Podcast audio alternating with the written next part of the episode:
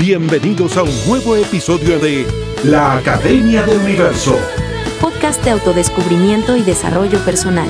Cultiva tu universo. En el episodio de hoy, eres tu entidad, no tu identidad. Con ustedes, Eduardo Paró. Hola, hola querida gente que nos escucha. Este es el primer capítulo del podcast de la Academia del Universo. Mi nombre es Eduardo y hoy día tengo un invitado para inaugurar este, esta serie de ciclos que quiero compartir con ustedes.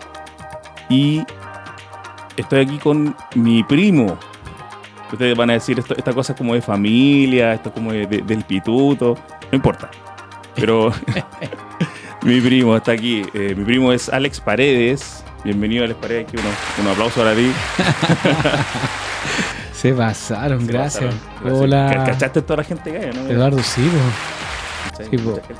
eh, ¿Te puedo decir Lalito? ¿no? Sí, dime Lalito. que Toda la vida le he dicho Lalito, entonces yo sé que todos te conocen como Eduardo, pero. Todos soy Eduardo. Ya.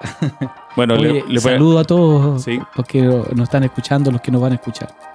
Sí, bueno, aquí nos va a escuchar mucha gente que, viene de las escuelas que hemos estado trabajando. Eh, acá va a haber gente de Solwich, un saludo para toda la gente de Solwich que la escuela de registro acá, chicos, para todos los amigos que están ya siguiéndonos en, ACU, que es la Academia del Universo. Mm, y, bueno, les quiero contar un poco de mi primo porque eh, más allá del parentesco, más allá de, ser familia, de ser mi, mi hermano de toda la vida, eh, él es director de la Escuela de Emprendimiento Creativo que se llama Planeas. ¿Cierto? Me corrige si... Planeas, sí, planeas.com. Planeas.com. 11 años ya. 11 años. 11 años, sí, un montón. Un montón ya, sí. N. Y bueno, y hace poco él lanzó un libro de, sobre economía creativa que eh, tuve ahí eh, la suerte de estar hurgueteando un poquito, que se llama, preséntalo usted mismo. Se llama Diversificar modelos, bueno, eh, en realidad el nombre exacto exacto, exacto es diversificar ingresos múltiples para creadores. Que más que de economía creativa, incluso podríamos hablar de gente que tiene los creativos, tanto artistas, gestores culturales o gente de la creatividad misma, como diseñadores, publicistas, y que tienen un vínculo con públicos, ya es decir, que no solamente le prestan servicio a empresas o construyen soluciones, sino que también están vinculándose con públicos, ¿no? Eh, que un, un, modelo distinto. Por eso es más como para el emprendimiento creativo, para la autogestión cultural, que para la economía, ¿no? Bueno, la cultura siempre... Bueno, la economía es una forma de cultura, ¿no? Sí, claro. Eh, claro, es una, es una cultura en sí misma. Es una cultura en sí misma. Bueno, eh, para la gente que nos, nos está acompañando por primera vez y para todos los que ya nos siguen, eh, en la Academia del Universo siempre queremos hablar sobre el desarrollo del potencial humano. Y la economía, la creatividad, eh, tiene mucho que ver con el desarrollo del potencial humano. Somos personas creativas, inherentemente creativas. Entonces, en este, en este potencial eh, tenemos muchas cosas como de, de dónde desarrollarnos, ¿no? en 360 grados, como dices tú ante Alex, ¿no? Claro, eh, justamente la, idea, eh, de hecho la creatividad tiene esa característica de multiplicarse, ¿no? Por ahí leía en algún libro que la, creatividad o lo que se crea, se crea dos veces. Una primera vez En, el, en, en la idea, ¿no? Y después en el hacer. Pero también podríamos decir que se crea tres veces porque cuando tiene una capacidad superhumana, alguien tiene una idea, es capaz de transmitírsela al otro. Imagínate, un, algo tan abstracto como una idea y que el otro la vea y que la entienda y que entre los dos luego la construyen. Entonces, lo que se te ocurra, un vaso, un libro, una botella, un computador, todo se creó una, dos, tres o cuántas veces antes. Entonces, se multiplica. Qué, qué, qué interesante lo que estás diciendo porque y qué loco también porque eh, hace poco estaba estudiando, estudiando una, porción de, una, de Kabbalah y, me quedó muy, muy presente el concepto. Eh, de hecho lo, lo hablamos en el curso de Kabbalah que tenemos en la, en la academia, eh, el concepto de que cuando tú creas algo, de hecho, de hecho existe esta, esta idea de la creación automática, superpuesta, que eh, no, no se toma como evidencia, pero, pero podrías entender, por ejemplo, un fósil, ¿ya? No que pasó eh, por, por esos millones de años de, de, eh, de vida y escondido en, eh, en la tierra, todo, sino que imagínate, imagínate que esa especie tuvo un principio, un comienzo y un final en el mismo instante. Hablando de instantes, de Mm. momentos. Imagínate que existan cosas o ideas que tengan un nacimiento y una muerte in- inmediata. Que en el momento en que nacen está implícita, superpuesta su muerte. ¿Ya? ¿Ok? Eh, es como que no exista el tiempo, el tiempo de desarrollo Mm. entre medio y el, por lo tanto el espacio, el espacio-tiempo no exista entre un periodo en que nace o se crea una idea o algo y muera. Sino que todo ocurra al- al- en el mismo instante. ¿Cachai? Sí. Entonces, esto nos enseña que cuando alguien crea algo, ya esa creación tiene su muerte implícita. Pero no es una muerte que caduca, que hace, que hace finito y le da un término absoluto, sino que esa muerte ocurre lo mismo, vuelve a ocurrir el mismo, el mismo proceso. Cuando ocurre una muerte, está implícita su nacimiento en el mismo instante en que un muere, tiempo plano, por lo tanto es eterna. en un no tiempo. Está, está en todos los tiempos. Exactamente, es un, es un constante, eh, em, eh, eh, es una constante energía que está naciendo y, mu- y muriendo al mismo tiempo, Mm. en superposición. Solamente que nosotros en un contexto de espacio-tiempo lo ponemos en una regla, ¿cierto? Entonces, cuando tú inventas un libro, cuando tú creas un libro, de alguna forma también está impuesta en él su- sus términos, sus límites. Pero esos límites también están puestas su, renas- su rehacer, y ese rehacer está implícito a otras personas. Está en la re- el proceso de recreación y el proceso evolutivo. Sí. Y así está siempre, siempre, siempre, siempre.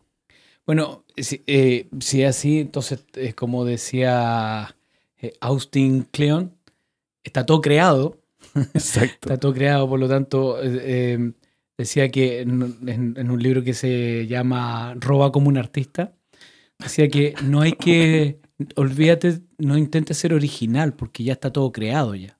O sea, lo que tienes que hacer en definitiva es, es ser divergente, es, es diferenciarte, más que con atributos, más que tratar de hacer algo original.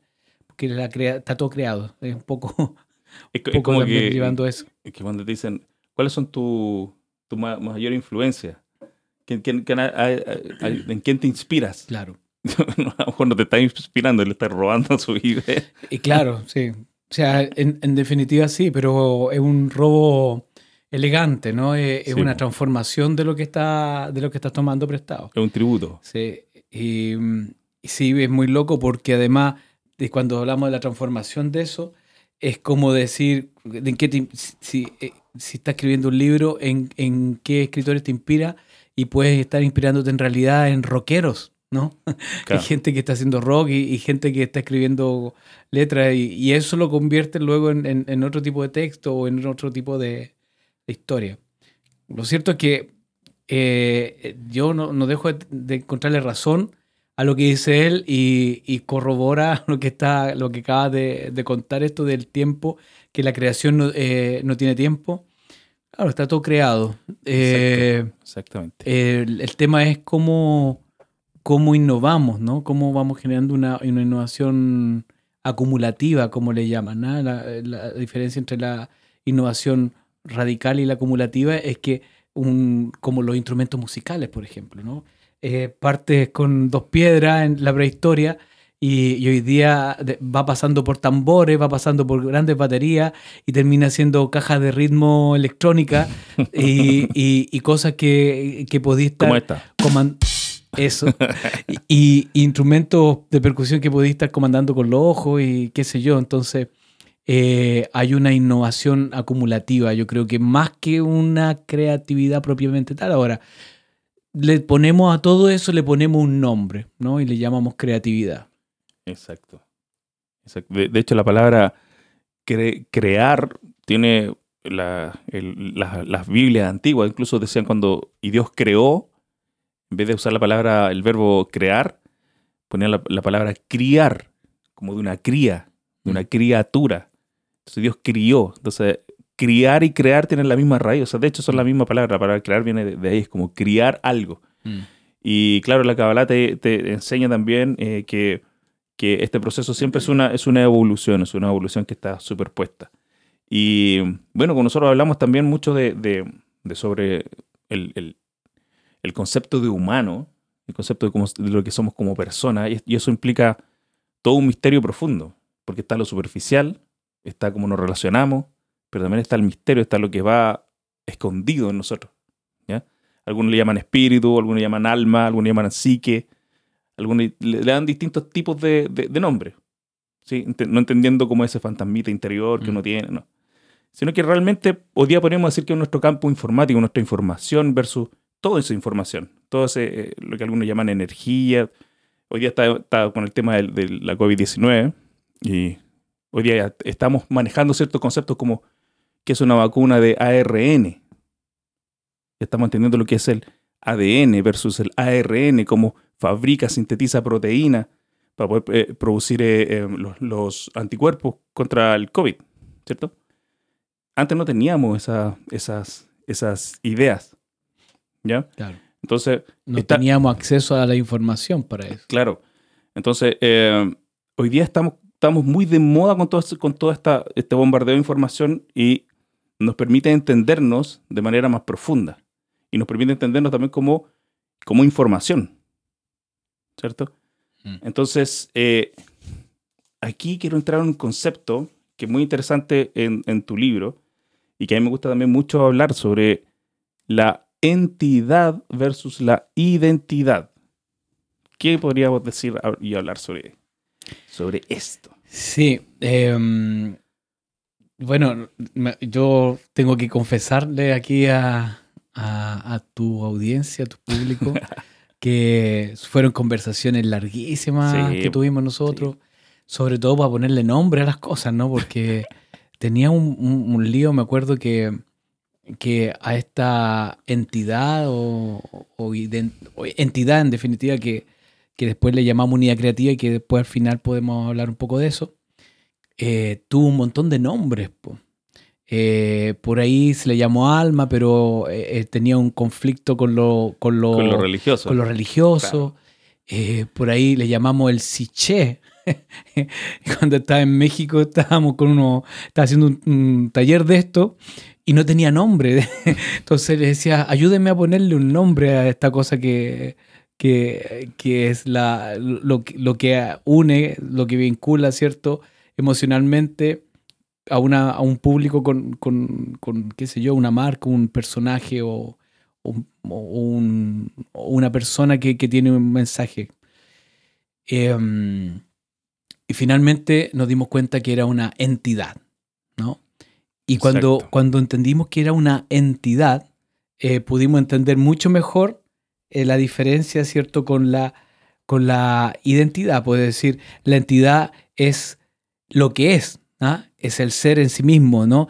Tiene, eh, tiene la raíz en el gri- griego etimos, ¿no? que tiene que ver, bueno, y concepto eh, más bien filosófico que hablan de la inherencia que, que- que le da el origen a las cosas. O sea, no hay, no hay un antes, sino que siempre un después. Claro. Eh, esa- ese concepto de entidad eh, fue muy interesante entenderlo porque nos dimos cuenta que cualquier, mm, eh, cualquier unidad creativa, que puede ser, por ejemplo, un personaje, un artista, puede ser una marca, como recién explicaba, puede ser un, un lugar, ¿no? Cualquier cosa que, que haga conexión emocional con los públicos le da origen, es como, el, es como el centro de algo que le da origen a un montón de eh, una diversificación de formas, ¿no? Entonces, eh, por decir algo, David Bowie, que es nuestro fetiche en el libro, lo, lo estudiamos un montón y de hecho lo, lo he seguido estudiando eh, durante todo este tiempo. Es que Don David Bowie. ¿Sabes que voy a ¿Dónde hacer un... Eh, estamos haciendo una segunda este, segunda edición del libro iba a llevar un capítulo de David Bowie, un capítulo. ¿cachai? Bueno, em, David Bowie no solamente era cantante, como la gente lo conoce. ¿cierto? Que productor de, de música, sino que también fue productor para otros músicos, Claro. como por ejemplo eh, Lou Reed o Iggy Pop y otros más, ¿no? Varios más. Eh, también eh, fue actor de cine, también fue empresario y como empresario hizo varias cosas. Eh, también trabajó eh, haciendo, por ejemplo, eh, trabajó con la moda, trabajó con, con temas de videojuegos, trabajó en el mundo editorial, fue artista, pintor y dibujante y fotógrafo. Hoy día tú puedes comprar fotografías de David Bowie en bowieart.com, por ejemplo Increíble. hasta el día de hoy, el, el loco, eh, un, un par de cosas que hizo relevante, súper relevante, fue que, eh, eh, bueno, vendió bonos en la bolsa de comercio como una empresa, una sociedad anónima, pero era una persona que vendió derechos de autor o derecho de propiedad intelectual de los, de los discos que ya había hecho eh, hasta el año Anterior. 98. O sea, eh, era una máquina, una máquina creativa, una máquina de, de- Claro. de- de diversificar, como dice tu libro. Pero más allá de eso, todo, todo lo que hablamos eran las distintas formas forma. de esa unidad creativa llamada David Bowie, ¿no? Y lo mismo puedes ver con 31 minutos, por ejemplo, ¿no? 31 minutos sabemos que es una serie de televisión infantil, pero es la serie, es una película, son libros, merchandising, eh, campaña publicitaria, discos, etcétera, etcétera. Tiene muchas formas. Bueno, ¿qué le da vida? ¿Qué le da el alma a todas esas formas? Es esa unidad creativa. Y eso es una entidad Una entidad en sí. en sí misma. ¿no? De, de hecho, de hecho, es muy importante esto que la gente que no, no escucha, que está eh, en, en este mundo de la espiritualidad, del desarrollo personal, del coach, eh, es súper importante este concepto porque eh, habla de cómo podemos ser una causa de algo y crearlo de manera diversificada, ¿cierto? expresarlo, sacarlo de manera diversificada y ser una causa. De hecho, eh, en, en el chamanismo se habla mucho de, la- de las- de las plantas alucinógenas, ¿cierto? Que tienen componentes alucinógenos que se, llaman el enteógeno, que significa enteos, gen, ¿cierto? Es como sacar, dar origen al Dios que llevamos dentro. Qué buena. ¿cachai? Enteos, gen. Eh, entonces viene la palabra enteógeno. Entonces de ahí también se, se- se ocurre y puede, puede ocurrir una, una especie de proceso enteogenético, Mm. ¿cachai? Que en el fondo es como cómo sacamos nuestro potencial desde lo más profundo de lo que somos. Y ese, ese ente, esa entidad, ese ente, es, como que se dice en filosofía también, es causa sua. Es su propia causa, es causa de sí mismo. Claro. Este concepto de causa sua es un, es un- es un concepto que se le atribuye a Dios, netamente. Sí, me ¿cachai? imagino, me imaginé. Sí. Como que no, no, no, no es efecto de otra cosa, sino Exactamente. Es como el primer motor es, inmóvil. es el primer, claro. Entonces, pero eh, en, en la Kabbalah eh, y en otra, y otros maestros ya eh, de la filosofía, incluso eh, desde otra, hablamos desde el budismo, hablamos desde, desde otras eh, eh, disciplinas espirituales, eh, nos enseñan que somos un símil de esta energía total, que algunos le llaman Dios, somos un símil. Somos como la versión eterna pero finita de, un, de algo más grande. Nosotros, nu- nuestra memoria eh, cerebral y sí que está contenida en una memoria más grande que la memoria álmica, y esta está contenida en una memoria más grande que la memoria, la matriz divina, por la, Mm. la memoria gáchica. Eh, nosotros somos, de alguna forma, esa, es parte de esa entidad. Estamos conectados con el cosmos, por eso la Mm. palabra universo y cosmos son distintas. Cosmos abarca todo, incluso lo, lo que no se ve, lo que no podemos medir. El universo, el concepto es más científico es de lo que podemos ver, digamos, que conoce- observar, observable. conocer, claro. La palabra universo tiene que ver con un verso, un- un- una palabra unida, un universo. ¿ya? Eh, entonces, esto es súper importante porque cuando tú empiezas a verte como persona, ¿ya? que tiene un potencial interno de ser una causa que puede convertirse en un agente de cambio para el contexto en, en que estamos viviendo en el mundo, Te convertiste en entidad. te convertiste en entidad. Y eres consciente de tu entidad. Porque sabes que lo que, lo que generas y creas y sale de ti va a generar un efecto.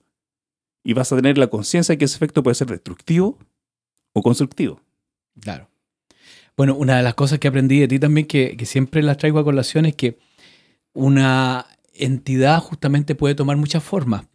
Y, y eso es la cuántica, ¿no? O sea, cuando tú hablas de un vaso, ¿no? Me gusta, Claro. ese- siempre me gustó ese ejemplo. ¿Qué es un vaso? Un vaso es algo donde tú puedes echar agua para tomar. agua para tomar, pero también puede servir para tomar vino. Exacto. Luego puede servir para guardar los lápices Que se convierte en un lapicero. y se convierte en un lapicero. Luego puedes poner una planta y se convierte en una maceta. O le pegáis un vasazo a alguien en la cabeza. Y, Y es y- un arma. y se convierte en un arma, claro. Eh, entonces, eh, una, una misma cosa se puede convertir, cuando tiene la capacidad de convertirse en muchas, eso eh, nosotros lo, lo entendemos como una entidad. Exacto, ¿No? porque la, la entidad no, no está limitada a ciertos conceptos lingüísticos ni lógicos. ¿Ya? La lógica le da la bajada comprensible, cognitiva a algo, la idea, la idea hecha, creada. ¿Cierto? Pero la entidad no, no, no está encerrada a eso, puede ser muchas cosas. Eh, lo que Platón ha- hablaba sobre el mundo de las ideas. Existe un vaso en el mundo de la idea, un vaso ideal, el vaso perfecto. Es como decir el, el vaso que contiene todos los vasos. Claro. ¿cachai? Pero nosotros bajamos uno, una versión de ese vaso. Pero potencialmente tiene todas las... Tiene lo- Potencias. la, la potencia de todos los vasos. Bueno, eso es para nosotros la entidad y, y- y muy, y está muy interesante mirarlo, mirarse ustedes mismos, los que están escuchando, Exacto. entenderse como una entidad y cómo son todas sus formas que pueden lograr. Y eh, bueno, si leen el libro claramente se van a dar cuenta que tiene que ver con generar ingresos, ¿no? Como vivimos de nuestro talento, básicamente. Eh, y ahí te puedes dar cuenta entonces que, que esa entidad puede tener significantes formas de oferta. Estás escuchando Academia del Universo. Ahora, cuando, ¿por qué hablo de oferta? Y creo que esto es importante, más allá del tema este, económico. Lo interesante de la oferta es decir, que ofrezco yo, ¿no? Las distintas formas de ofrecer esa entidad. Cuando esa entidad tiene una conexión emocional fuerte con los públicos, tiene un vínculo potente con los públicos, todas esas ofertas aumentan su valor. Entonces pasa, Mm, pasa un concepto como la plusvalía. Exacto. Y en la medida en que esa conexión emocional es más fuerte, más mayor es el valor de la oferta o de lo- las, todas las otras cosas que, que puede ofrecerle a los demás. Sí, que interesante porque eso pasa en un proceso como el, el- el proceso del, del profeta, ¿no? Que eh, su discurso, su profecía, no tiene ningún valor si es que no hay una audiencia, por decirlo así, Claro, dispuesta no solamente a escucharlo, sino que a creer la, la Ajá, profecía claro. y conectar esa, lo, lo que también eh, eh, llamamos eh, fe. Eh, de hecho, me gusta mucho, mucho una, una palabra de la Kabbalah, del, del, del arameo, del hebreo, que tiene que ver con la- el concepto de la verdad. ¿Qué es la verdad? La verdad es, la- la- se dice en hebreo, se dice emet. Utiliza la primera letra del alfabeto, la del medio y la última. ¿Ya? Entonces, eso te enseña de que una verdad tiene el componente de tener el origen, ser la causa, la entidad, Claro, tener un proceso, la, la mitad, y tener un propósito, un final. o sea, tener una oferta. Exacto. Ofrece- Con- a algo a ofrecer. conectó. Mm. Entonces, esa es la palabra verdad. Y de hecho, a mí me gusta, yo soy fan, tú, tú cachai, fan de Star Wars, de Star Trek, de todo eso, pero de, una de las películas que me gusta toda la eternidad es eh, Volver al Futuro. Y ahí el científico, eh, el que es el que trae la verdad, digamos, que son las ciencias, se llama Emmet. Igual que la palabra verdad en, en- en cabalística, por decirlo así. Se llama Emmett Brown. Entonces, las ciencias son la verdad. Entonces, eh, acá, cuando tú descubres esa verdad desde tu entidad, de- logras ver cómo se procesa hacia afuera, más allá, de, más allá de tu proceso interno como persona, y cómo se demuestra en algo, ya sea un emprendimiento, ya sea aquí, por ejemplo, una idea para terapia, una idea para coach, una idea para un libro, una idea, cómo se, cómo se manifiesta afuera, Mm. tú estás en una verdad. Tú estás en un proceso de verdad. Por lo tanto, lo que estás haciendo es verdadero. Sí. ¿Cachai? La, la universalidad que... que Exacto. también Y si es verdadero, es universal.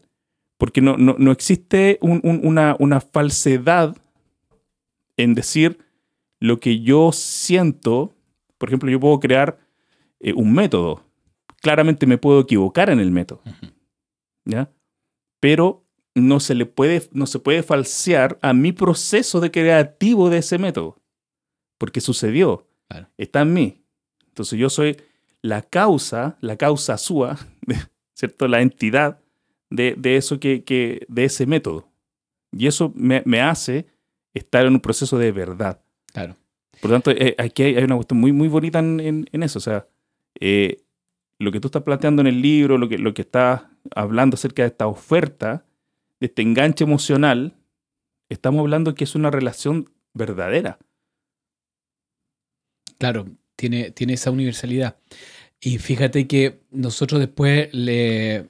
Bueno, me gustaría que habláramos de, también de entidad e identidad, pero Sí, para sí. cerrar ese punto, Tenemos tiempo todavía. cuando, cuando hablamos de. Le llamamos unidad creativa, finalmente, a esta cosa, porque tiene, también hay. eh, Así como tú estás hablando de las capas, pues mira, eh, tú sabes que lo mío tiene que, más que ver con el arte, la, Ujú. la creatividad.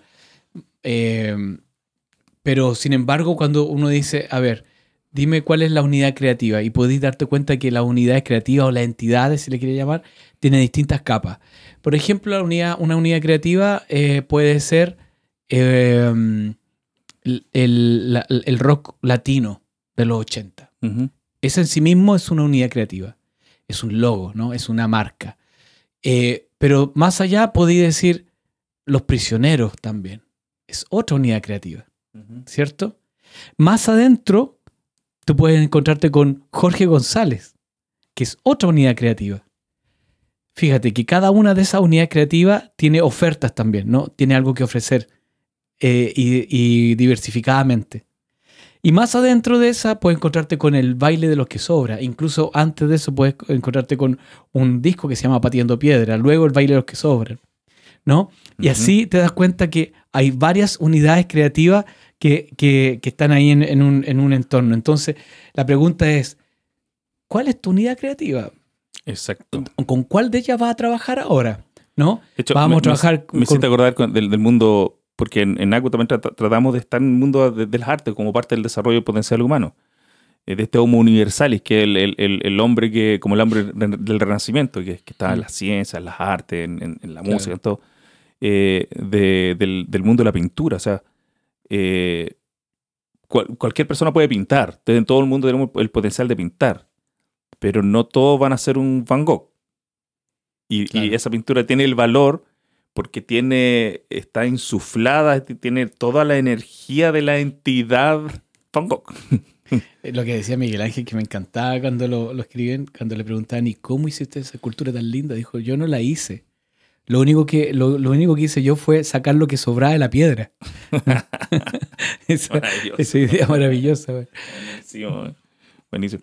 Pasa, bueno, nosotros también, contarle a la gente, somos, somos músicos de, de, de este, ¿te acordás primero cuando tocábamos guitarra? Si no, no, no, nos volábamos así, pero estábamos...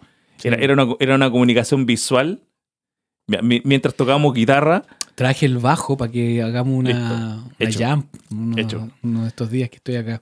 Y bueno, recordar también que estamos aquí en el, eh, estamos ubicados acá en el Tabo, donde está nuestra familia también acá, eh, y acá es el litoral de los poetas. Eh, Tiene, tiene toda la energía de, de, de los- de Pablo Neruda, de los de, los, de Nicanor Parra, de, de Vicente- Huidobro. de Huidobro, claro. eh, y está, eh, de hecho, me gusta, a mí me gusta mucho la golondrina, esto es una aparte. Y en el, en el anfiteatro aquí hay muchas golondrinas. Mm. Mucha- y hay ni- nidos de golondrines. Y están eh, grafiteados, los cabros le eh, pusieron gra- grafiti ahí de, de- de los poemas de Huidobro de las golondrinas. Bueno. Y está- es como, un, es como una, un homenaje a la golondrina, está súper bonito ese espacio. Aquí en el, en, bueno, el, sí. en, el, en el. Bueno, y, y volviendo con, con el concepto, eh, la entidad entonces, para resumir esta conversa, en la que le da vida a todas tus formas. Y todas esas formas son una oferta, ¿no? Como lo que tú ofreces.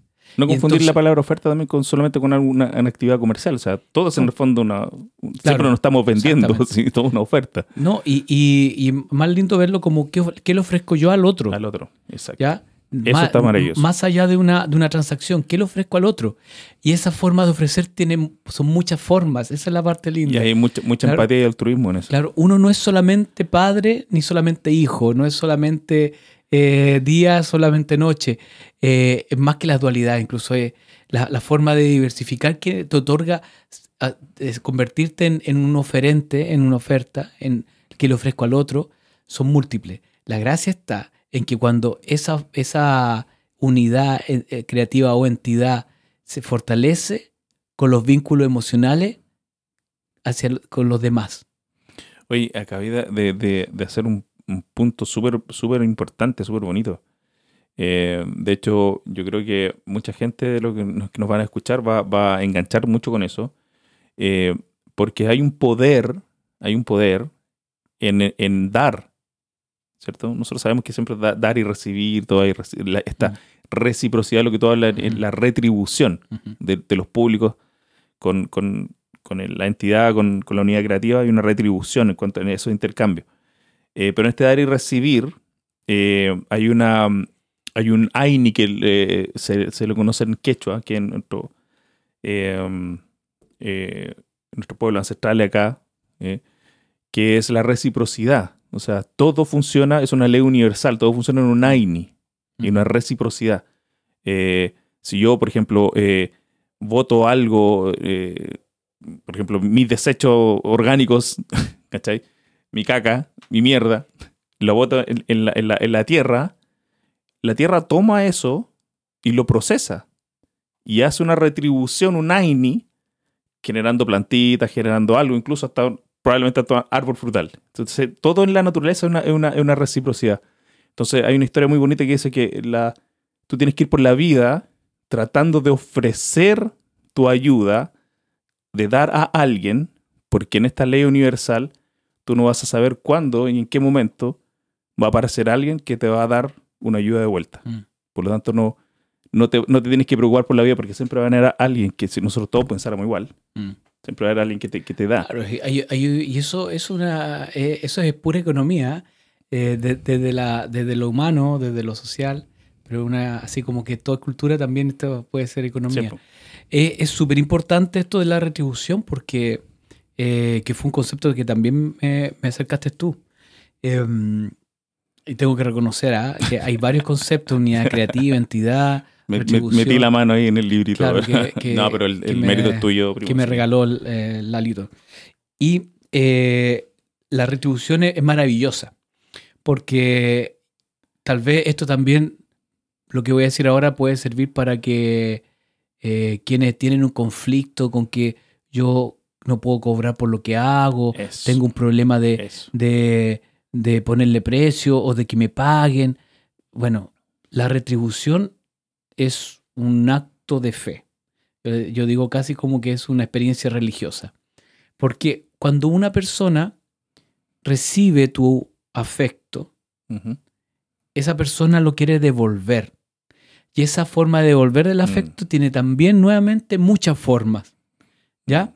Y esas muchas formas pueden ser, si eres un artista, puede ser desde el aplauso, desde compartir tus contenidos en las redes sociales, desde hablar a otros de, lo importante que ha sido tu obra para ellos, y por qué no también desde lo económico, desde decir, yo eh, voy a poner, eh, voy a ponerme con esto. Fíjate qué interesante. Cuando alguien está dispuesto a retribuir económicamente, está diciéndote esto.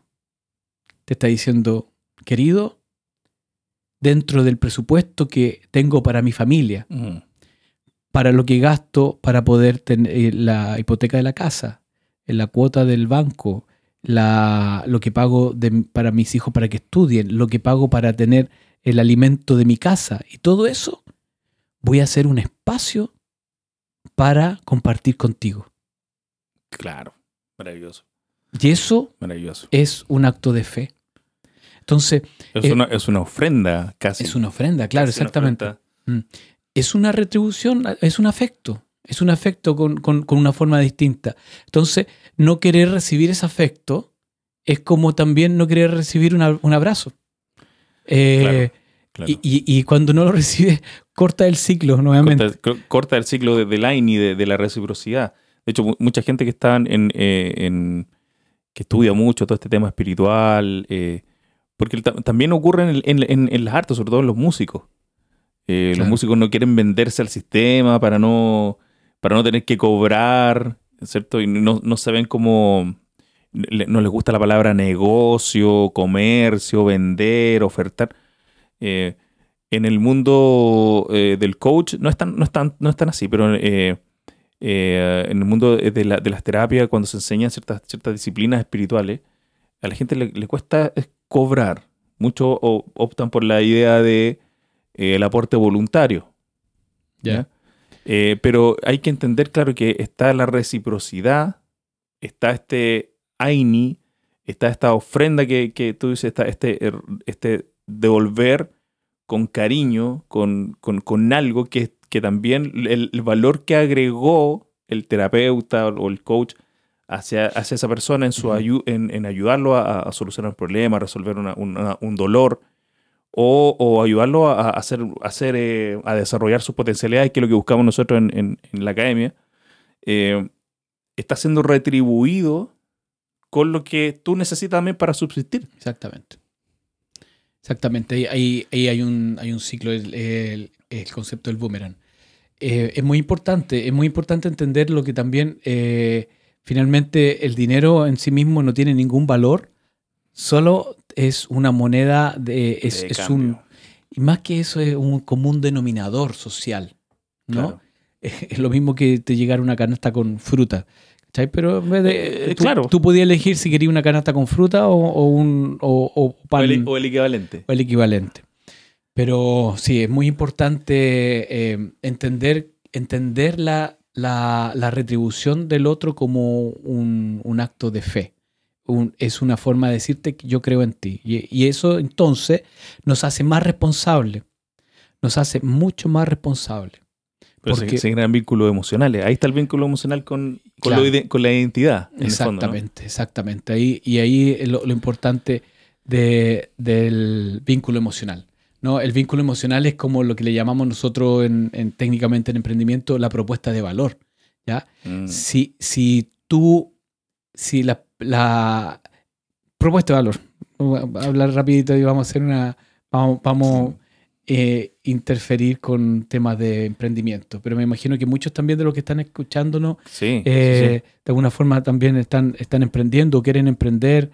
eh, de, con- de con hecho, de hecho hay varias eh, personas que de, que de Solwich y, y que estuvieron también en, en- los cursos de, de la Academia de Kabbalah y otros, que eh, tomaron tus cursos de- del libro y están ahí. Ah, qué buena. Así que de ahí, de ahí te voy a dar algunos. Saludos a la Natalia Becerra, que es una que de- de mi compañera ahí que también fue alumna tuya. Sí, saludos también. Sí, pues eh, no, fue, este año fue, fue impresionante. De- deben haber pasado unas mil personas por los cursos de, de nosotros. Sí, tuvimos 33 presentaciones en 10 países. Y- 3.000 3.000 descargas del libro en 27 países. Y con pandemia. Y con pandemia, claro, fue, fue bueno, esa fue la, la bendición, ¿no? Al final. Em, bueno, y cuando hablamos de, de propuesta de valor, va- ustedes pueden leer un montón de definiciones, Definiciones, de propuesta de valor. ¿eh? Y, y entren a Google y, y estudienla y todo el asunto. Pero yo les quiero regalar una que es la más simple de entender. Uno propone algo, uno tiene una propuesta, y el otro, y los públicos en este caso, lo valoran. Y el valorar significa eh, retribución. Claro, ¿No? de hecho, la, la palabra mismo lo dice, o sea, valor. Y algún- la, la gente confunde esa palabra con precio. ¿Cuál es el valor de esto? Te preguntan, eh, queriendo preguntarte por el precio.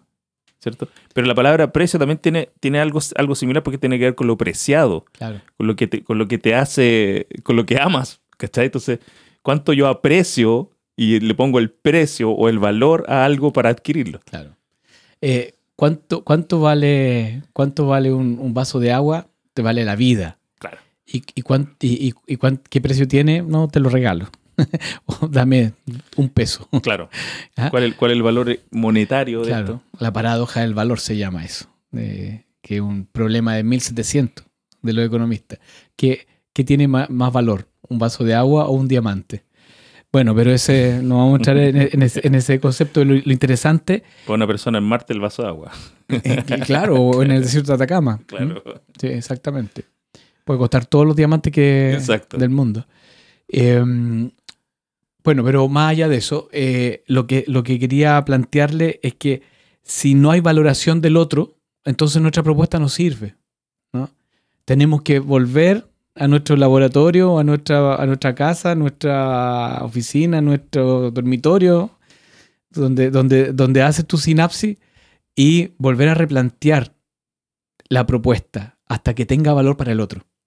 Esto, esto, esto es bien interesante porque muchas veces creemos que porque hacemos algo, eh, eso, eso por, solamente por haberlo hecho tiene valor. Que- Claro, porque tiene un valor para ti. De hecho, eso, eso ocurre mucho con los artistas. O sea, Sí, claro. no, quieren que, no quieren que un productor, por ejemplo, lo cambie o, o meta la mano en, en- en el arte de, de- de la música porque le están cambiando todo. Nosotros Porque- hablamos de, de justamente del desapego hoy día, de la obra y apegarse más al- a la audiencia. Mm, Es el otro el que, el que le otorga valor a las cosas, no eres tú. Entonces eso, eso lo cambia todo, porque si, si lo que tú haces el otro no lo valora, no le puedes echar la culpa de que es ignorante, de que es insensible, del, no. Es, es culpa tuya que no propusiste algo que tuviera valor. Claro, Entonces, mira, es aquí, estoy, aquí estoy de- eh, leyendo una definición y dice que una buena propuesta de valor en términos de lo que estamos hablando del contexto de que de, el- de la entidad, lo que tú creas, eh, esta, esta conexión emocional que existe con la... Es, tu identidad en el fondo. Y eso se, se- genera un valor ahí. Y es- que en el fondo es tu propuesta de valor. Y acá dice que si genera un impacto social, lo que, lo que nosotros buscábamos siempre con, con- con Luis, con, con nuestros amigos de- de- del proyecto Nativo América, Solvit, es generar eh, un- un- un- esta famosa responsabilidad social personal en cuanto al, al cuidado del planeta, a la relación, a la empatía con otro, mejorar tú para mejorar el entorno, ¿ya? Mm. Impacto social, cambio de vida, o sea, una propuesta de valor tiene que Mm. también proponerte un lo que dice acá esta, este autor. Un beneficio emocional, lo que dices tú, que está esa, ¿qué, qué beneficio emocional Mm. me, me- me- me genera? Y también un beneficio funcional, Claro, pueden ser todas esas o cada una de esas. o cada una. Eh, lo interesante al final y donde quiero, a donde quiero llegar es que no existe valor si no hay un otro. ¿ya? El valor lo pone el otro que no soy yo. El prójimo. El prójimo, el beneficiario, el público, el cliente, como le quieras llamar. Es, hay, una, hay un valor solamente si hay un otro que lo valora. Pero no puede ser tú el que crea y el que valora al mismo tiempo. Exacto. Si es así, estás haciendo un poema a ti mismo y todo bien, pero no esperes que los demás lo valoren, ¿no? Entonces, eh, es muy importante Un poema tener, a ti mismo, qué buen tener, concepto tener eh, eso lo decía Ray Holiday en su libro Un bestseller para toda la vida. Claro, en el fondo, al final, eso es dogmático, religioso, eh, casi sectárico en el fondo, porque es, como, es como seguir narcisistas, como Claro. seguir una, una, una onda así. Bueno, él, él hablaba de eso un poco por, por el concepto de Whitman, ¿no? De, Mm. el poema a mí mismo. Eh, canto a mí mismo. De, eh, bueno, en fin. El punto es que el- lo interesante es eso, que para crear lo que sea, para ofrecer, debe estar, debes pensar en el otro primero y luego en, en lo, que, en lo que ofreces. O sea, eso, me, eso me gustó mucho. No hay, no hay, no hay, un- no hay una forma de hacer algo si no estás pensando en quién lo va a recibir, en quién lo va a leer, a quién le vas a cambiar la vida, a, a- a quién, a, a quién vas a beneficiar, a quién le vas a salvar, ¿no? No, se puede crear nada que tenga valor o nada tiene valor si no es pensado en el otro. Entonces, eso, eso lo cambia todo. Eso lo cambia todo, porque la pregunta es, ¿quiero hacer algo? Sí. quiero hacer algo de mi vida, tengo un propósito, sí. Ok, ¿para quién? De Lo hecho- primero que tienes que resolver. Claro, de, de hecho aquí la, la misma etimología de la palabra, oferta, es las cosas que se llevan frente a otro. Claro, No es la cosa en sí, claro. no es una propuesta en sí. No es el producto. Si que no se Sí. lleva a otro, no es oferta. No es oferta, exactamente. Por lo tanto, es, un, es un- lo que los católicos llaman el ofertorio, eso es una ofrenda. Literalmente es una Claro. ofrenda. Tiene que ver con el otro y eso es súper importante.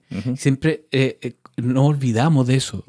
Y en todo ámbito, creo, ahora que lo pienso bien, pero en términos de emprendimiento, sobre todo, cuando estamos tratando de hacer algo, ¿cierto? Que, por, el- por lo cual queremos vivir, queremos generar nuestra- nuestro bienestar económico, no podemos hacerlo si no es pensando en el otro. Y en toda la... Si, si tuviéramos tiempo para hacer un, bueno, ejercicio de, hecho, yo creo que vamos a tener que hacer una, una, una segunda, hablando de, de esta, la oferta, como a, Sí. lo mejor, a lo mejor como que la idea es como que ofréndate a ti mismo, Claro. ofréndate a ti mismo, ¿cachai? Como, Sí. es como, es como tú, tú, eres, tú eres la oferta, tú eres la ofrenda. Exactamente. Eso, eso está, está poderoso porque genera esta, esta energía del movimiento, del Ya. cambio. Y volvamos al principio, cuando hablamos de la entidad y luego alrededor la- las, las ofrendas o las ofertas, ¿no? ¿Sí? No, no existen, no tienen valor ninguno, todas tus formas, si no están pensadas en el otro. Exactamente. Estás escuchando Academia del Universo. Bueno, y en la, y la propuesta de valor en sí misma, ¿cierto? Que, que lo que, bueno, ya hicimos el círculo y todo el asunto. Lo interesante es que eh, hay una relación muy, muy, muy profunda entre tu, ofrecer, ¿cierto? Y el público. Y esa relación puede ser por lo menos de dos maneras. Pueden ser de muchas, pero, pero técnicamente para mí en tema de emprendimiento tiene dos formas. La forma de solución, que es eh, tú identificas en el otro una necesidad, un problema, un dolor, Ujú. y construye una solución para él, esa es una forma de oferta, ¿no? Es resolver un, resolverle un problema al otro. Y la otra forma es de la conexión emocional, ¿no? Es, eh, en definitiva, Convertirte en el premio, en, en- en- en lo, lo amado. eh, sí, sí, en lo que no es una solución. Lo que no es una solución, pues, claro. El emprendimiento nos enseña mucho a construir soluciones, ¿no? Nos enseña, lo primero que te enseñan es cuál es la necesidad. Ojo, cuando hablamos de solución también tiene una relevancia importante con el otro, porque no existe una solución si no hay una necesidad o un problema. Y el que tiene la necesidad de un problema no eres tú, sino que es el otro. Sí. Y entonces eh, buscamos resolverle un problema. Pero en el arte, por ejemplo, o en lo que hacen ustedes, mucho de lo que hacen ustedes, en el crecimiento personal, eh, ¿cómo le podemos pre- preguntar a un músico, por ejemplo, dígame usted, cuál es, qué, solu- qué resuelve, qué problema resuelve Su música. su música en el mercado? A lo mejor es un gran terapeuta esa, esa música. Claro, sí, sí, sí, Saca sí. de depresión a la claro. gente. pero, Pero, pero, pero un público que va a ver un concierto de Radiohead no, no es realmente que está buscando, ah, solucionar un problema. claro, ¿Ah? claro. claro. ¿no? Eh, entonces, eh, eh, es un, dos modelos. Claro. Por un lado, el modelo heurístico que le llamamos, que es sol- necesidad-solución, y el modelo de la conexión emocional. Y ese modelo de la conexión emocional es profundis, muy, muy profundo. Yo me atrevería a decir que por lo menos en el emprendimiento creativo, ¿no? en el mundo en el que estoy yo, que es artistas, gestores culturales, creativos, creadores, eh, uno se conecta más, eh, hay un 70% más de, de oferta a través de la conexión emocional que de las soluciones, y tal vez más que el 70%. Mm. Entonces, cuando hablamos de una gran economía, ¿no? que es el 2,2% de la- del Producto Interno Bruto, todo eso, estamos hablando de que más de dos tercios de eso tiene que ver cómo conectas emocionalmente con tu público y no cómo solucionas problemas. Y eso lo cambia todo, porque en el emprendimiento nos enseñan a construir soluciones, Claro. no nos enseñan a, a generar conexiones emocionales. Claro, porque eso, eso era más propio del arte. Y claro, De, de- de la cultura. claro, Pero sí, de hecho, eh, en, un- uno lo ve de- no, no- no tan en, lo personal, en lo, en lo común, en lo cotidiano, una persona común y corriente, común, común y silvestre, como dicen, eh, compra cosas que están relacionadas con lo que necesita, ¿cierto? Y el resto es con lo que desea, con lo que ama para, para ya sea para el, para el ocio, para el entretenimiento, para pasar el rato. Y tú, tú una, una- una vez me, me mostraste el tema, me, me hablaste sobre una jarra de cerveza, de, sobre la, el bolsillo de la persona, o sea, la, la disposición de pago. O sea, Ujú. tú- primero está la, la luz, el agua, y eso tú no participáis ahí. Después está el- los colegios, la ropa, otra- u otras variables. Pero lo que te sobra, si es que sobra, te, te queda para el lujo. Y esos lujitos que son el restaurante, el cine, en la pura espuma, claro. Y eso, y esa, y eso competir ahí es, es como, es como, es como difícil. Entonces, Claro, sí, sí, a sí. salvo, salvo que generes un- una, una conexión emocional con esa persona y diga, yo tengo más placer eh, yendo a ver a, a un concierto de, de Radiohead que ir a un restaurante. Claro. Bueno, sí, po, eh, el, el ejemplo de la, de la jarro cerveza eh, puede ser perfectamente la, la, pirámide, la pirámide de Maslow, ¿no? Exacto. Donde está, estamos en, en la base de esa pirámide, todo lo que es más funcional, ¿no? Lo que es más biológico y funcional, y arriba lo que es más emocional. Lo interesante es que eh, Sigmund Bauman, que es un, un filósofo que murió hace poco, hace un año, eh, hablaba de la modernidad líquida, ¿no? Correcto. Eh, y él decía de que el consumo también cambió del consumo sólido al líquido. Que en, hasta, lo, hasta justo en, hasta la internet, hasta la época del internet, estamos hablando de finales de los 90, eh, hasta ese momento el consumo era funcional, era un consumo sólido. La gente se compraba un auto y el auto envejecía con ellos, ¿no? Se heredaba incluso. Y se heredaba, claro, le ponían El- nombre al el, auto. equipo de música. Todo. eh, Todo. eh, mientras funcionaba, se mantenía. No se cambiaban las cosas por, a, a no ser que, que ya eh, se echaran a perder o quedaran obsoletas y llegara otro solucionador más eficaz, más eficiente. Pero hoy día cambiamos el auto cada dos años. O sea, ya, ya no existe el concepto de, de, que, de que mientras funcione, eh, eh, existe, ¿no? Eh, tú, tú soy un, un ti- un tipo tecnológico así. La tecnología Claro. eh, y tú cambias un celular cada, cada 18 meses, a pesar de que sigue Sigue funcionando. funcionando para, para lo que está hecho de comunicar. Claro. ¿ya? Eh, entonces, el consumo también se licuó. Le contaste un secreto a la gente. Sí. Gente a pensar que soy un botararas. No, no, no, no, no, no digo eso, pero, pero estamos, aquí estamos también este, inaugurando una de tus juguetitos. Uno de los juguetitos. Sí. Entonces, el consumo también se hizo líquido. Y ese consumo líquido eh, significa que consumimos más por deseo que por funcionalidad. ¿ya? Y eso también va hacia arriba. Entonces, eh, lo interesante es que, el deseo y todos son sentimientos que los, los, este, los controla los gobiernan las emociones.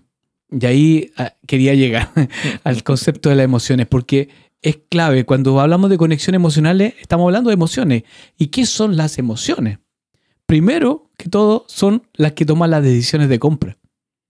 Claro, claro. Inevitablemente no existe decisión de compra sin emoción. Es, es como el niño, pues, como el niño en la cajita feliz. Bueno, El niño no, no valora la hamburguesa, val- valora el momento, el placer y el juguete. El... hay, hay estudios del retail que hablan de que el 74% de las decisiones de compra la toman los niños. Exacto. Por eso que los detergentes vienen con, Con con, bonitos. con superhéroes, con cosas así, ¿no? De hecho, lo, lo están prohibiendo en, en el tema de los cereales. Ya no pueden tener bonito y nada. de eso, claro, sí, exactamente. por lo mismo. Pero, pero sí, pues, eh, es así. Eh, pero son- la- los- el consumo es emocional. El consumo es inherentemente emocional. Y las decisiones son emocionales, por cierto. Ya lo decía el- el- en el libro, el, mm, ¿cómo se llama ese libro? Se me olvidó. Eh, se, llama, eh, se llama, perdón, El error de Descartes, de Damasio. Ujú. Y ahí explica que, la que las decisiones son intrínsecamente emocionales. Y uno dice, sí, pero ¿y la- las decisiones racionales? las decisiones racionales Son no son funcionales. existen. No existen. El cerebro humano no toma Ah, decisiones racionales. De hecho, los, hay, hay enfermedades que hacen que todo tu laboratorio de emociones, que está en el, en el, en el córtex prefrontal y en la amígdala eh, cerebral, si, si tienes una enfermedad o tienes un accidente y pierdes eso, pierdes el, la, la construcción de emociones, quedas eh, como un robot, ¿no? Eh, cien- Claro. 100% racional. Claro. Eh, hay, hay pero casos, eh, hay casos de. hay varios casos y de hecho ese libro eh, muestra como varios casos eh, al respecto. Pero lo interesante es que las decisiones que toma esa gente son todas erradas. Pese a que son 100% racionales, no pueden tomar decisiones, son todas erradas. Se equivocan porque las emociones tienen que ver también con muchas cosas más allá que, que son intu- intuiciones, Mm, que son este, em, conectores sociales Exacto. y un montón de cosas que, que- que finalmente sin emoción no hay decisiones. Ese es el que- tema. que- es que, claro, el- el- el- la emoción es el camino al placer. Y el placer es el camino al, al, al clímax, a lo máximo. Entonces, Pero pueden haber emociones también que, o decisiones que, te- que están muy lejos del placer, que van justamente en, en- en su dirección opuesta, pero no dejan de ser emocionales. Y es el- eso es lo interesante. Me- eh, ¿sabes? Es súper es súper puntual y, y bueno lo que acaba de decir con respecto al tema, por ejemplo, de la, de la gente que se dedica a las terapias. Que mucha, mucha gente que está en, en, en ACU y en, y en todos los demás proyectos amigos es- está dedicada al mundo de las terapias. Y eso, y eso tiene que ver con la ética, con la ética que, que, que te vas a plantar frente al mundo y frente a tu, a tu, a tus, a tu audiencia, a tu público, a tu, a tu nicho, como, como quieras llamarlo, a, tu- a tus pacientes.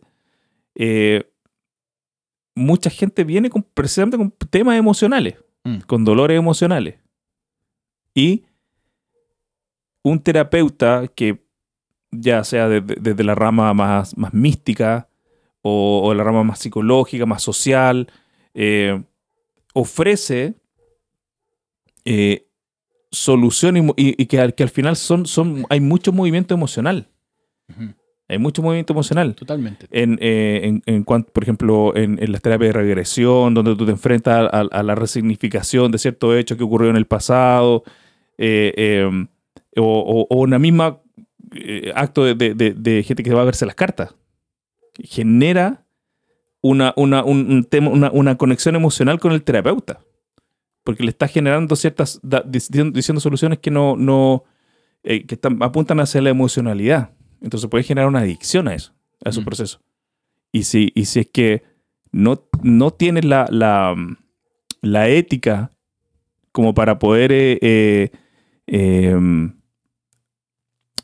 eh, manejar eso, y lo que en psicología se llama la transferencia, eh, puedes realmente eh, echar a perder a una persona. O sea, es, es una, es un arma de doble filo. Es un arma de doble filo. De hecho, Mm. de hecho, nosotros hemos tenido muchos casos de, de- de- de gente que llegó con, con psicopatías eh, y porque um, recibieron, no sé, pues hicieron un caso una- de, una, de una chica que se hizo un- un- una terapia de regresión con lecturas de energética X y le dijeron muchas cosas que, que ella no quería, no quería escuchar.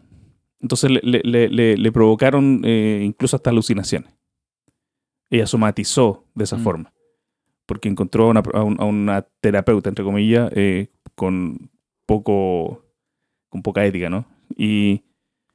Y pasó. Y, la, y su emocionalidad le generó una, una, Trastorno. un trastorno. Entonces, eh, es importante lo que tú dices porque, claro, si, si hay personas que tienen necesidades emocionales y van a buscar algo que les llene, que no sea la música, la cocina, eh, eh, es lo mismo que sucede con un adicto, que llena esas necesidades con, con droga, con... con eh, me explico, ¿no? Hay gente que son adictas a las terapias. No, pero es que es que es súper cierto. O sea, solo un dato. Charles Darwin, el, el gran escritor de la origen de la especie, en 1872 eh, escribió un libro que se llamó La expresión de las emociones. ¿Y sabes cuál es la, la gran conclusión No que llega? ¿Mm? que dice que las emociones nos conectan, pero no solamente entre nosotros los seres humanos, que es una gran, un gran punto, sino que nos conectan también con las otras eh, Especie. especies. Exacto. Es heavy, heavy lo que, lo que, lo que, a lo que le llegó. O sea, eh, uno dice, chuta, tanto tiempo y nadie, nadie nos dice esto y de 1872 que, que está escrito ese libro. Exacto. De, de hecho, en el tema de registro acá, chicos, eh, si tú tomas el campo acá, chico, un campo informático, eh, los perritos ahí, vamos a enviar Los vecinos. los vecinos, eh, tú, tú, tú tomas, eh, tú puedes comunicar, hay, comunicación interespecie, tú puedes comunicarte con ese perrito que está ladrando afuera, justo ladró ahí, o con un árbol o con lo que sea. Pero claramente yo, por ejemplo, yo no hablo perro, yo no hablo árbol, Claro. ¿cierto? Ujú. Hay una canción que se llama que dice que los árboles no hablan humano. Eh, y el árbol, el árbol o el perrito no habla humano tampoco.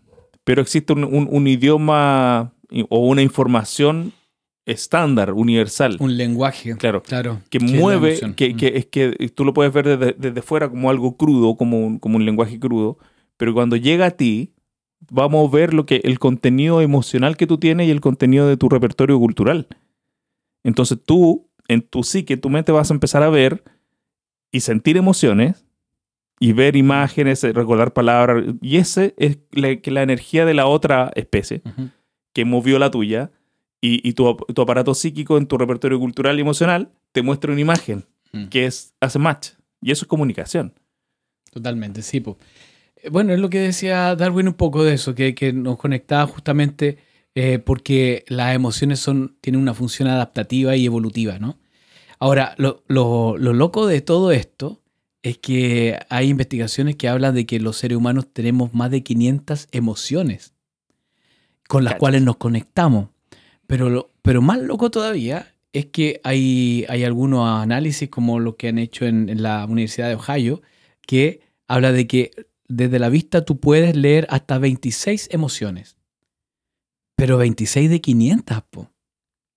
O sea, y si las otras 500 no nos conectan, ¿con qué capturamos las otras emociones? ¿Cuál es el sensor ahí? ¿Cuál es el sensor? Exactamente. ¿Cachai? Es, es- eso es un- una, una de las cosas que me, me quedé así como De- dentro del paradigma acá, chicos, se, se habla que existe la comunicación extrasensorial, o sea, que va más allá de los sensores. O sea, hay, hay, hay cosas, como el ejemplo que, que- que te di, hay cosas que funcionan fuera de los sensores. Entonces, el, el cerebro no lo sabe interpretar, entonces tiene que generar un sensor virtual, un sentido virtual, para poder darle un sentido con- cognitivo a lo que está sintiendo, porque si no, se vuelve loco. Claro. Y cuando, y cuando entra en ese estado de locura o de psicopatía, eh, y a veces no lo puede sostener, la gente se, simplemente se desmaya o alucina.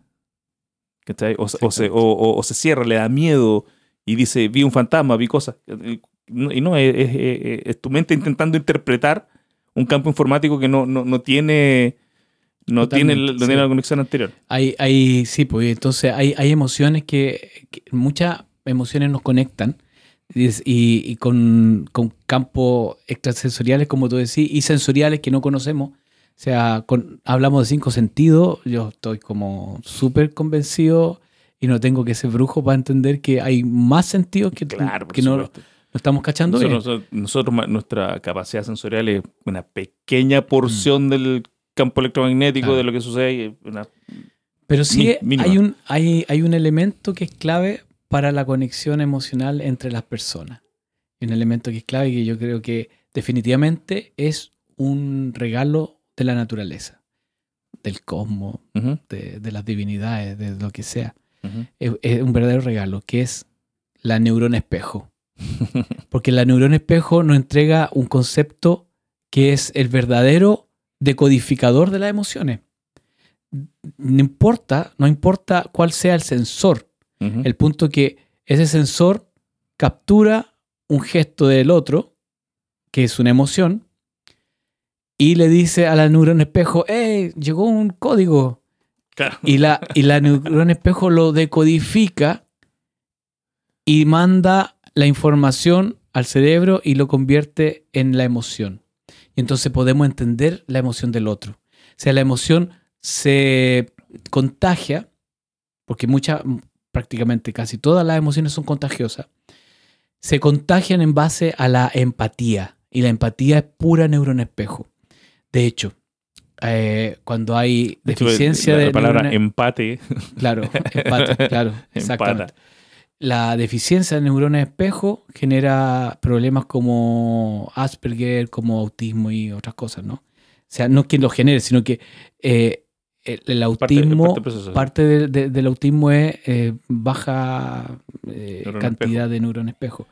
Pero lo interesante de eso es que la empatía luego construye identidad. Y ahí estamos, llegamos- llegamos donde, a- al- al principio. Construye identidad. Es decir, que si una persona empatiza con otra, se está identificando con esa otra, Idéntico, espejo, lo mismo. Ya, ya. Y cuando hablamos de idéntico, estamos hablando de eh, parecerse a una entidad, Exacto. ¿no? Eh, id de, de, es de parecerse lo mismo a, o parecerse a entidad. Sí, e- eso, eso eh, estoy así como eh, pensando ahora. Eh, porque la, la entidad es, es causa en sí misma, por decirlo así, ¿cierto? Eh, para el budismo, para la Kabbalah, para nuestras culturas ancestrales, eh, viene de una misma fuente. Todo venimos de una misma fuente. Eh, pero esta, esta entidad es inamovible, no, no, eh, es, eh, no, no cambia, es inmutable. Solamente sus expresiones, sus, em- su- como emana hacia, hacia distintas direcciones, es lo que tiene formas, tiene formas finitas y va cambiando, tiene di- distintas formas. Eh, por lo tanto, es súper evolutivo lo que, lo que acabas de decir, porque eh, si bien dos Lo dijo Darwin, no lo Sí, dije yo. si bien dos entidades no se van a mezclar en una nueva y desaparecer, eh, sí van va a sus en este proceso de, de- de- de identidad van a unir eh, ciertos aspectos similares y van a generar una, una, una sinergia. Exactamente. van a generar una inercia, una fuerza. Y, Claro, y- un empate, como decís tú. Claro. Y eso implica que eh, es muy probable que yo como entidad hoy día esté expresando solamente el 1% de mi potencial. Mm. Pero cuando me encuentro con otra entidad que está expresando su 10%, por ejemplo, pero ese, en ese 10% es justo algo que yo em- tengo escondido, que no he desarrollado ahora, Mm. en este proceso identitario, nos estamos empujando, nos estamos, Claro. estamos, estamos evolucionando. Sí, Está, está haciendo que, que- que la- las entidades se expresen con, con sus mayores potencialidades. Claro. Y eso, y es- y eso puede ser tu, tu oferta. Exacto, eso es lo que, es lo que ha- hablan y muchos buscan acerca de la, el, al- el alma gemela, el alma hermana, ¿cierto? Eh, la luz y la sombra, el, maestro que te muestra tu sombra cuando... eh, Es como, es como lo mismo. Oye, y tomando lo que había dicho hace un rato atrás, el tema de la, de la ética, eh, justamente construir identidad en el otro, cuando tú eres una entidad, estás construyendo identidad en el otro. Es- e- exacto. Y eso es una tremenda responsabilidad nuevamente. Porque Eh. puedes manejar, manipular a otro, como puedes también hacerlo crecer, ¿cierto? O- Exacto. O sea, manipulación positiva o negativa, como le quieras llamar. Porque claramente la, la- la entidad cuando se... Tú, que persona eres una entidad, te vas a expresar, pero necesitas del otro para encontrar todos los aspectos expresables de, de ti, ¿no? Eh, pero, y ahí te conviertes en causa. Mm. ¿Cierto? Y tú estás evolucionando, está- estás expresando tus potencialidades, lo estás llevando al acto, a la acción. Y quien, quien se identifica es efecto. Claro, exactamente. El efecto puede ser destructivo o puede ser constructivo, Exactamente. o puede estar en el equilibrio, al medio de los dos. Ahora, sin satanizar lo destructivo y sin eh, eh, Mm. en- en- endiosar al- al- a, lo, lo silogismos. constru... Claro. Eh, muchas veces, a veces la destrucción es necesaria. De hecho, me, me- me gusta mucho la, la Dragon Ball y la película de Dragon Ball, la. la, la, la, la- ay. La de los dioses. ¿Cómo se llama la, primera película? Eh, la guerra de los dioses. Bueno, ahí lo. eh, eh, eh. Sí. Bueno. Y ahí. eh, eh, y ahí aparece un personaje importante dentro de toda la cosmología, de la cosmovisión de, Dragon Ball. Eh, aparece un ser que se llama el dios de la destrucción. Entonces inmediatamente dentro de nuestra cultura, nosotros pensamos, ah, este es un dios que es malo, que, que es oscuro y que deja la, deja la cagada como, y destruye todo. Y los dioses que son como de la creación, por decirlo así, y los seres conscientes de esto, eh, lo respetan y, le- y le- y le- y lo, lo veneran porque lo más importante es la destrucción, porque sin destrucción no hay evolución. Mm. Entonces, sin, sin- entonces claro, eh, sin, si tú puedes, tú puedes expresarte de, de- de- de- distintas for- formas, puedes construir y puedes destruir, siempre estás evolucionando, pero en la empatía está la clave, cuando, cuando tú sabes que en tu proceso de expresión te convertiste en un agente de cambio para otra persona y le devolviste su grado de dignidad, y ahí es, es- esa, esa, ese altruismo que se, que, que se vuelve, se vuelve ético, tiene un montón de otros valores. Me, me- me explico, ¿no? Sí, lo entiendo. Porque eh, incluso aunque tengas que destruir muchas cosas para, para librar a alguien, por ejemplo, incluso destruir tu propia vida. O sea, me entre- entrego mi vida para salvar la tuya. Y es uno de los valores más grandes que enseñó el Maestro Jesús también. Primo, querido, llevamos una hora con doce. Ya voy a tener que editar ahí porque Vamos a tener que editar. No sé si la bola de varias la bola. No importa. Pero ahí vamos a si, si lo partimos en dos. Pero oye, muchas gracias por, por seguirme ahí en esta locura y, y- y ayudarme a inaugurar el estudio de, de podcast. Esto, esto lo va a escuchar está- mucha gente. Está bonito aquí, faltar las cámaras la próxima vez que... Sí, pues la, la próxima vamos a hacer con un, con un live. Sí, más, un live con, con, con cámara. Sí, lo- y lo interesante, bueno, es darte las gracias también porque muchas de estas cosas también, lo, lo que, lo que una vez le dije a un amigo que le gustó mucho, que fui le voy a copiar. Eh, un, un libro es no, es no es nada más que la antología de, de buenas conversaciones. Y, y, y- y gran, Me, me y sonó grande- Manolo. y grandes conversaciones, sí, nuestro Manolito. Me sonó Grandes, Manolo. gran- grandes conversaciones también las tuve contigo y bueno, y así que gracias. Está tu, tu ADN en, en ese libro y Parte, parte de mi identidad está ahí. espero que los que lo escuchen lo puedan descargar. Todavía se puede descargar en Sí, librodiversificar.com. muy bien. ¿ya? Y muchas de estas cosas que conversamos están ahí. eh, tal vez profundizamos más en otras y qué sé yo, pero Vamos, vamos a dejar los links y bueno, en la plataforma Anchor que vamos a subir esto para toda la, la plataforma de podcast, hay una sección donde la gente puede hacer preguntas. Así que también, si quieren preguntarle algo a Alex y después le hacemos llegar las preguntas a él eh, para, para que lo sigan, lo pueden hacer ahí con, con Anchor. Vamos a encantado. Y ahora vamos a tomar un tecito que la Eso. está esperando. Y nos van a pegar si nos vamos. Muchas, muchas gracias. Un aplauso para ti, querido primo. Gracias para ti también. Y nos estamos, nos estamos viendo, nos estamos viendo. Chau, chau, chau, chau, chau, chau, chau, chau, chau, chau, chau. Vive tu propósito. Cultiva tu universo. Esto fue un nuevo episodio en vivo de la Academia del Universo